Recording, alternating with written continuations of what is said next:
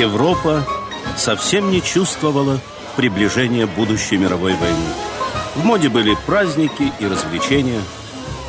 Официальные власти любили парады. Парады, по их мнению, демонстрировали военную мощь империи и поднимали патриотический дух подданных.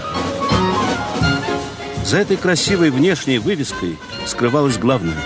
Великие империи готовились к мировой войне и новому разделу Европы и всего мира.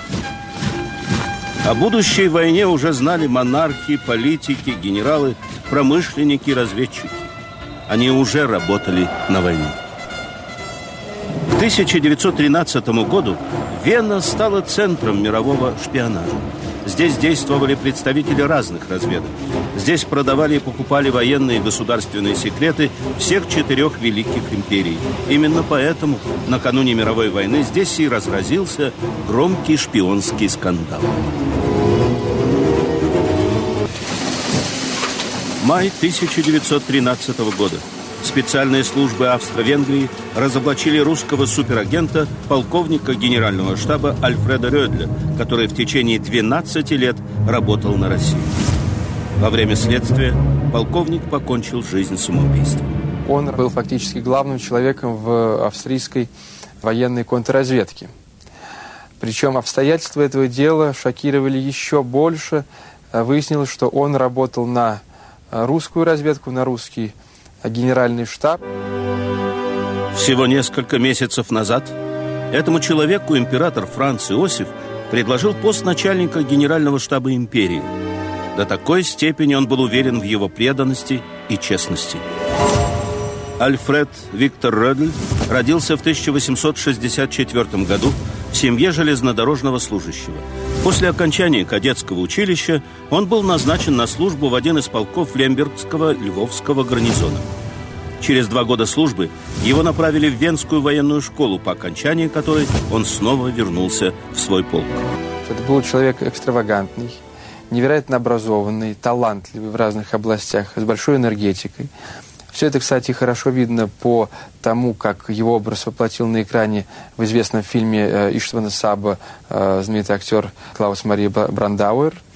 Э, и вот, видимо, исходя из того, что он был невероятно эксцентричным человеком, долгое время даже не думали, что вот его странности какие-то могли как-то соседствовать с его предательством, потому что все, что было странного, относили именно на его эксцентричность, а не на то, что он э, с кем-то еще сотрудничает, с какой-то разведкой. Благодаря славянскому происхождению и хорошему знанию русского языка, он будет зачислен в специальную группу Генерального штаба империи. Эта секретная структура занималась русским направлением. В ее обязанности входила вербовка людей в приграничной полосе, подготовка и засылка тайных агентов, а также обработка всех поступающих из России разведданных. В период с 1900 по 1901 годы капитан Рёдль несколько раз командируется в Россию. Во время одной из таких поездок он, вероятно, и был завербован русской разведкой. Вначале в качестве приманки использовали красивых женщин легкого поведения. Долгое время ничего не получалось. А причина, как выяснилось позже, крылась в том, что предпочтения э, полковника Рёделя были на мужской стороне. А, и когда русские, русское командование э, и наши разведчики поняли, что надо идти другим путем, а, они смогли сыграть на его э, гомосексуализме и устроить встречу с юношами. Однако есть и другая версия вербовки. Уроженец Львова очень любил деньги и шик. Рёдель сам по своему авантюризму пришел к русскому аташе и позволил себя, так сказать, предложил свои услуги. Именно из-за необходимости денег, потому что и его э, образ жизни достаточно такой мотовской, транжирский, требовал это, и любовник – Через некоторое время Альфреда Рёдля переводят в отделение, где проверяется вся поступающая из России разведывательная информация. Этим отделением он руководил 6 лет. Он курировал и так называемый наступательный шпионаж, и пассивную разведку, наблюдая за разведкой на всей территории Австро-Венгрии. Полковник Рёдель был человеком невероятно талантливым вот в деле именно ведения разведывательной деятельности. Дело в том, что он первый или один из первых, кто в начале 20 века стал внедрять новейшие технические средства в э, ведение, в добычу информации за рубежом. Это э, фотосъемка, микропленки, какие-то небольшие предметы, попытки прослушать э, разговоры за стеной с помощью каких-то примитивных тогда еще средств. Все формы шифрограмм, все, что связано с отпечатками пальцев, внешними приметами, психологическими портретами. Вот в этом плане он, конечно, был большой ас. Карьера Рёдля стремительно идет вверх. Он не только руководит разведкой, но и выступает экспертом при расследовании дел о шпионаже. Он становится помощником начальника разведывательного бюро Генерального штаба. Теперь в его ведении находятся все операции, которые австрийская военная контрразведка ведет против Российской империи. Он э, получает э, внеочередное, хочу подчеркнуть, звание полковника. Это, в общем, достаточно странно, потому что переходы в звание от капитана к полковнику не просто редкость, а практически у нас нет примеров. Но, тем не менее, это происходит. И когда он становится полковником, он одновременно с этим фактически встает во главе контрразведки военной. С Альфредом Редлем тайно встречается один из сотрудников российской военной разведки. Он передает ему крупную сумму денег и напоминает ему о его гомосексуальных связях. После этой встречи Альфред Редль станет регулярно работать на русскую разведку. Первым заданием Рёдля стало составление точных планов крепости Перемышль в Галиции. Схемы были составлены. Однако австрийский агент потребовал, чтобы в обмен на полученную информацию ему отдали какого-нибудь русского агента. Рёдль будет выдавать военные секреты своей страны, а русская разведка в обмен на это будет снабжать его не только деньгами, но и именами своих агентов, которых он якобы смог разоблачить. Поступают большие средства на его счет э, из русских банков. А он покупает э, огромное имение в Вене э, и дом в Праге. И шесть кабриолетов машин.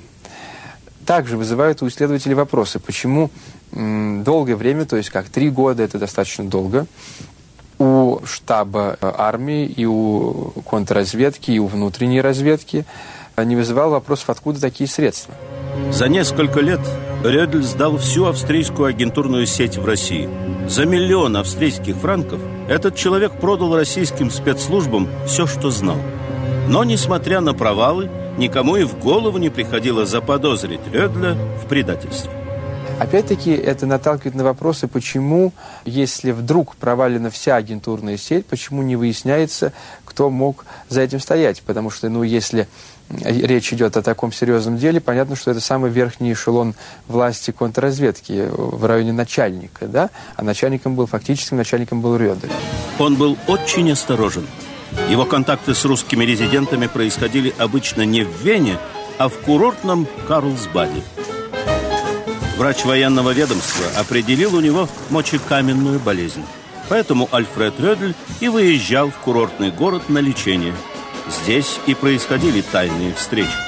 Рёдль передавал российской разведке секретные планы возможных действий австро-венгерской армии, относящиеся к ним инструкции, мобилизационные планы, аналитические данные о маневрах и другие документы, содержащие полную информацию о состоянии имперских войск.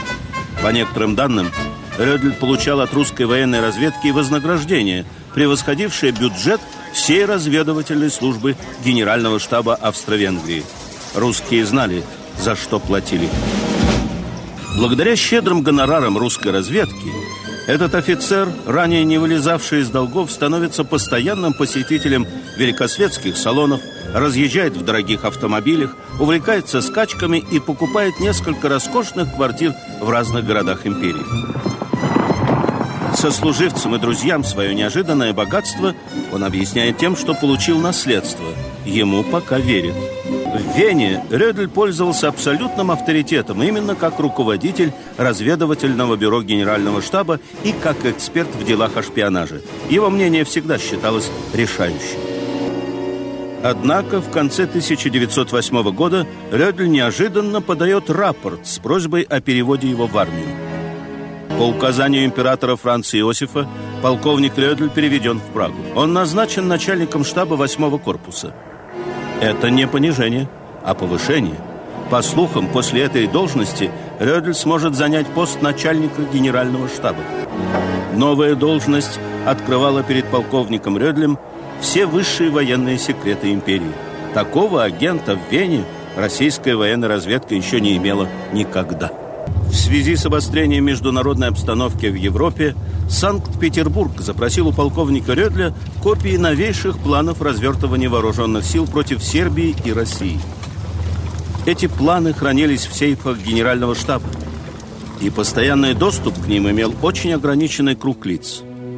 Рёдль готов выполнить эту задачу, хотя и выдвигает определенные условия – он требует за предоставление планов имперской армии, помимо огромного гонорара, также еще и сведения о шести важнейших русских агентах в Вене. Сделка состоялась. Русские агенты были разоблачены, а фотокопии документов генерального штаба, уложенные в дипкурьерский чемодан русского военного атташе, доставлены в Санкт-Петербург. Теперь австрийские военные замыслы уже не были секретом для российского командования.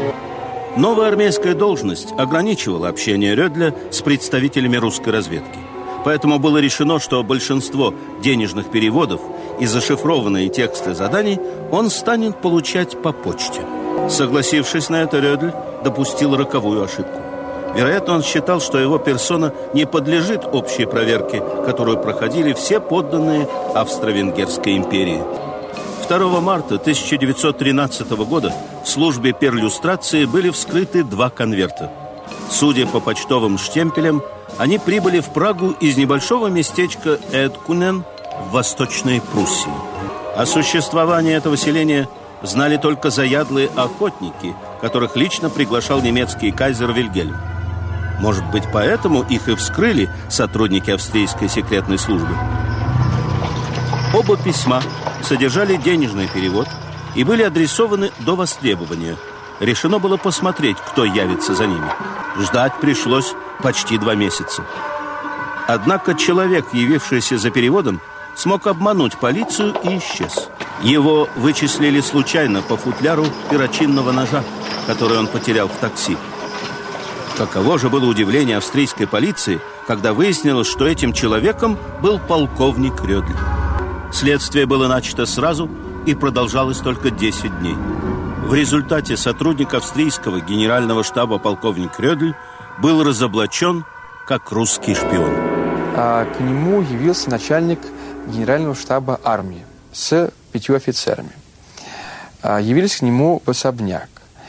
И э, когда они постучали, он им открыл, сказал, что «Я знаю, господа, зачем вы пришли, э, позвольте мне умереть как офицеру, Ему оставили револьвер, хотя, в общем-то, самый важный в этой ситуации был допрос.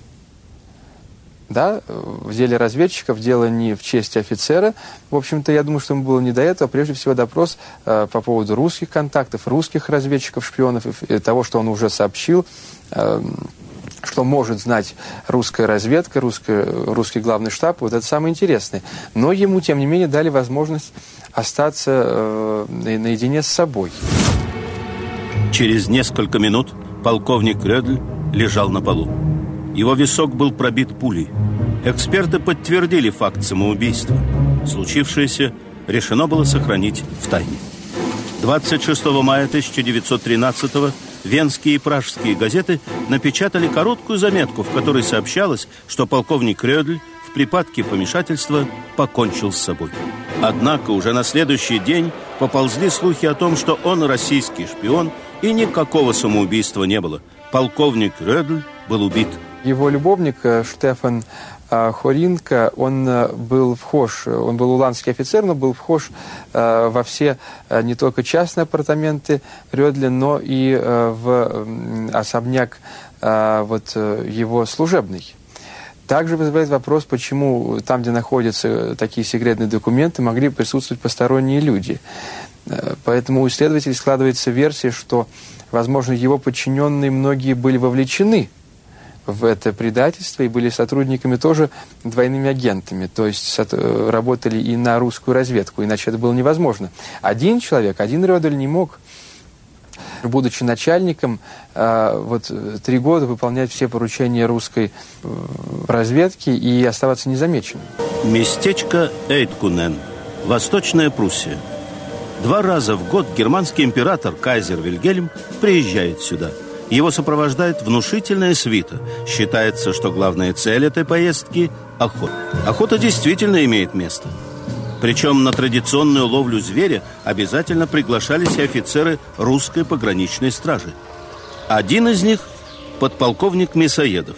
Именно тогда, во время одной из охот, он и был завербован секретной германской службой. Он немного знал, но был жаден и разговорчив. Однажды он сообщил своим германским друзьям, что русская разведка имеет в Вене особо ценного агента. Эта информация немедленно дошла до шефа немецкой военной разведки барона Вальтера Николаи. Однако в деле австрийского полковника Рёдля он поступил как обычный провокатор. Они были знакомы, встречались в Вене, жали друг другу руки – но это официальное знакомство совсем не означало, что руководители двух союзных спецслужб испытывают взаимное уважение. Для полковника Николаи полковник Рёдль был всего лишь пешкой в оперативной игре, которую он задумал и организовал накануне будущей войны. Суть игры была проста – устроить шумный шпионский скандал с участием русской агентуры – унизить союзника и предложить ему такую оперативную помощь, от которой он просто не сможет отказаться. Ну, сеть была сильная, хорошая сеть была, потому что использовали немцы очень-очень хорошо свой потенциал. Не, немецкая, борьба с немецким засилием, не случайно, не на пустом месте началась она. Вот, э, э, э, имели очень хорошие, очень хорошую информацию, очень хорошую информацию, но русская контрразведка, надо сказать, что работала очень хорошо. И большой урон, большой урон нанесла февральская революция, когда после февраля, после февраля происходит самое страшное. Они становятся из э, подозреваемых, из э, шпионов и шпионов, начинают, становятся героями, всех выпускают. Выпускают. И кто поумнее был из германских агентов, те сразу ноги сделали и разбежались. А кто продолжал оставаться и работал еще, тех потом по новой стали уже временное правительство начало арестовывать. Подполковник Мясоедов был близкой фигурой в окружении этого министра, еще с давних времен был платным агентом германской разведки. Именно он и выдал факт активной деятельности российского агента в Вене. Николай довольно легко высчитал этого человека, и накануне мировой войны разразился громкий скандал, в результате которого австро-венгерская разведка стала полностью зависимой от союзной немецкой. Провал полковника Рёдля практически свел к нулю работу всех австрийских спецслужб в России. Поэтому осенью 1913 года германская разведка предложила разведбюро Генерального штаба империи секретную операцию под кодовым названием «Актеры». Суть ее заключалась в том, что в состав театральной труппы, собиравшейся на гастроли в Россию, включили несколько профессиональных разведчиков. Они должны были наладить оперативную связь между работающими на Австрию агентами, еще не раскрытыми полковником Рёдлем, и подчинить их немецкому законспирированному центру в Санкт-Петербурге. Центр действовал под прикрытием известной фирмы «Зингер» и имел контору в самом центре российской столицы. Контрразведка Петроградского военного округа обнаружила в здании, которое принадлежало э, компании «Зингер», «Зингер», в глобусе, который был наверху, следы радиопередатчика, который был там смонтирован. У немцев, надо сказать, техника, техническое оснащение было гораздо лучше наших. Гораздо лучше наших. Вот. И те же передатчики, те же, те тоже использованы телефонные связи, телеграфные связи, было очень хорошо поставлено. Трагедия русской армии, особенно в первые дни войны, заключалась в плохой связи. Вот. Тоже гибель Самсонова когда вынуждены открытым текстом передавать, куда выдвигать какую. Немцы перехват организовывали и все-все знали великолепно. Артисты благополучно проехали через Варшаву, Ригу, Вильнюс и прибыли в Санкт-Петербург. Никаких подозрений они не вызвали. Их главное задание добыть сведения о проводившейся в России в 1913 году предварительной мобилизации и определить состав и численность сохранившейся австрийской агентуры. Как выяснилось, несмотря на высокие гонорары, полковник Альфред Рёдль сдал русской военной разведке не всех. Но теперь информацию о них получили и германские спецслужбы. Вероятно, в этом и было значение совместной операции «Актеры». К началу 1914 года в Вене даже слегка успокоились. Теперь считалось, что разоблачение Рёдля не нанесло Австро-Венгерской империи непоправимого урона. Санкт-Петербург все это время официально молчал, воздерживаясь от комментариев и заявлений. К началу мировой войны дело полковника Альфреда Рёдля, кажется, утратило свою актуальность. Или в Берлине, Петербурге и Вене просто решили забыть о нем – Весна 1914 года. До начала мировой войны осталось несколько месяцев. В пригороде Вены создана специальная разведывательная школа. В ней готовят агентов для подпольной работы на территории Российской империи. Новых шпионов учат по инструкциям и книжкам, составленным полковником Рёдлем. Правда, его имя в них не упоминается. После громкого шпионского скандала – прошел всего один год. Австро-венгерская армия активно готовится к войне. На июнь назначены масштабные военные маневры в Боснии. Предприняты экстренные меры безопасности.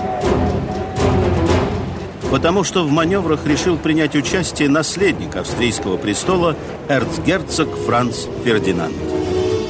Согласно официальной программе, мероприятия должны были закончиться пышным приемом в Сараево. Наследник империи хотел встретиться в неформальной обстановке с высшими штабными офицерами. Предполагался бал, парад и прием. Все кончилось другим. По пути на прием эрцгерцог Франц Фердинанд и его супруга София были застрелены.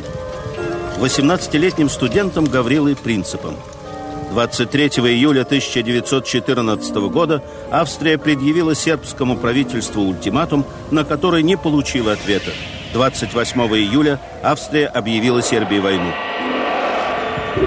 Потом началась массовая мобилизация войск в Германии, Франции и России.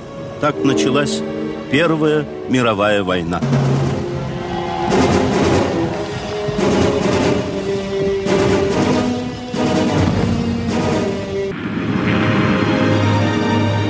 Этой войны на австрийском фронте русские войска одержали свои самые заметные победы.